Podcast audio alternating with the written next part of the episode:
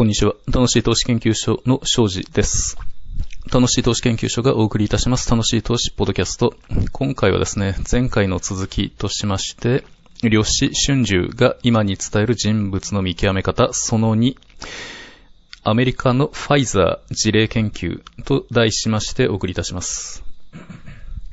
人物の見極め方としましては、前回お話ししましたように、えー、量子春秋に興味深い記事があったりします。で、その量子春秋の中にはですね、こんなあ言葉が記載されています。聞かば、すなわち、その行うところを見よ。まあ、内容、意味としましては、見解や意見を聞いたときには、その人が実際にどのような行動をとるかといったところを見るべしといったところかなと思います。言葉をそのまま信用するんじゃなくて、その人の行動を見た方がいいよというような内容かなと思います。で、ただ今、パンデミックの状況にあるわけなんですけれども、この武漢肺炎ウイルスに対するワクチンとしまして、アメリカのファイザーの開発しましたワクチンが有効であるらしいという評価結果が世間に公表されましたのは2020年の11月のことでありました。で、まあ、それと同時に当然のように同社ファイザーの株価は上昇したわけです。さて、その時、ファイザーの経営陣はどのような行動をとったかといったところを見てみますとですね、こんな状況だったんです。ファイザーの CEO、ブーラ氏は自身が保有するファイザー株式の大半を売ったのです。そしてまた、副社長の一人も同じ日に同じく持ち株の大半を売却処分としたといったことがブルームバーグの記事で伝えられておりました。と、まあ、タイトル、えー、記事の見出しとしては、ファイザー、こんなものでした。ファイザー CEO らも保有株売却、ワクチン期待で製薬株が急進。2020年11月12日の記事であります。と、アメリカのファイザー、CEO 保有する自社株の売却で約560万ドルを手にした、うんぬんといったような記事であります。で、このワクチンはですね、えファイザーの扱う製品としてこれ以上ないほどの市場規模を持つものであるはずです。なぜならば全人類が潜在的なユーザーであり、かつ国家買取であり、しかも複数回の接種が行われるものだからであります。ファイザーにとってこれ以上ないほどのビジネスチャンスであるはずなのですけれども、ファイザー社トップの行為を見てみれば、彼自身果たしてそのように考えていたのか、いや考えていなかったらしいというふうに読めたりもするわけです。私にはこれ以外に読め、これ以外の読み方はないようには感じられるんですけれども、まあ、あくまで推測、私の個人的な推測であります。で、まあ、彼の行動を読んでみますとですね、こんな風に見えるわけです。あたかも、その日が保有株を売り抜ける最大のチャンス、後期とでも捉えていたかのようであります。まあ、重ねて言えば、まるで新ワクチンのリリースが自社の企業価値を大幅に損なう発端になるとでも思っていたかのように見えるんですけれども、これは果たして私の個人のうがった見方でしょうか？で、まあ、これは大きなニュースであるというふうに思えたんですけれども、日本のメディアがこの出来事を大きく報じることはなかったように思います。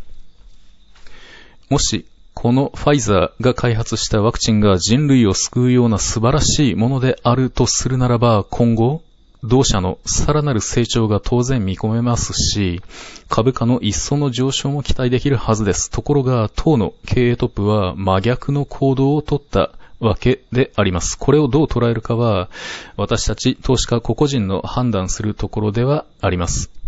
ちなみに、2021年の9月現在、えー、ファイザーの株価はさらに当時に比べましてさらに上昇しているという状況にあります。で、当時、ファイザー CEO はですね、えー、CNBC のキャスターからの質問、こんな質問を受けました。あなたはいつワクチンを接種するのですか？その予定はいつですか？というふうに問われたんです。それに対して、ファイザー CEO は言葉を濁し、明言を避けました。で、まあ、その動画は YouTube にアップされておりますので、誰でも見ることができるんですけれども、その質問への回答を重ねて促されたファイザー CEO と記者、キャスターとの間の気まずくも緊張感漂う間にはですね、なかなか興味深い、趣深いものがあるなぁと思った次第です。そその CEO は、曰く、いつでも打てますし、え、打てるんですけれども、私は健康でもありますし、待ち望む人々の列に割り込むような真似はしたくないというふうに、えー、言っておりまして、それが理由だそうです。まあ、現時点、あの、2021年9月現在においては、まあ、すでに、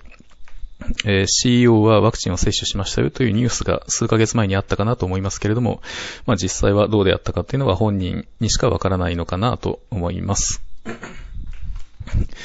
で、まあ、とはいえですね、ワクチンの安全性に対する懸念が世界中に高まっていたわけです、その時には。で、そのようなタイミングに、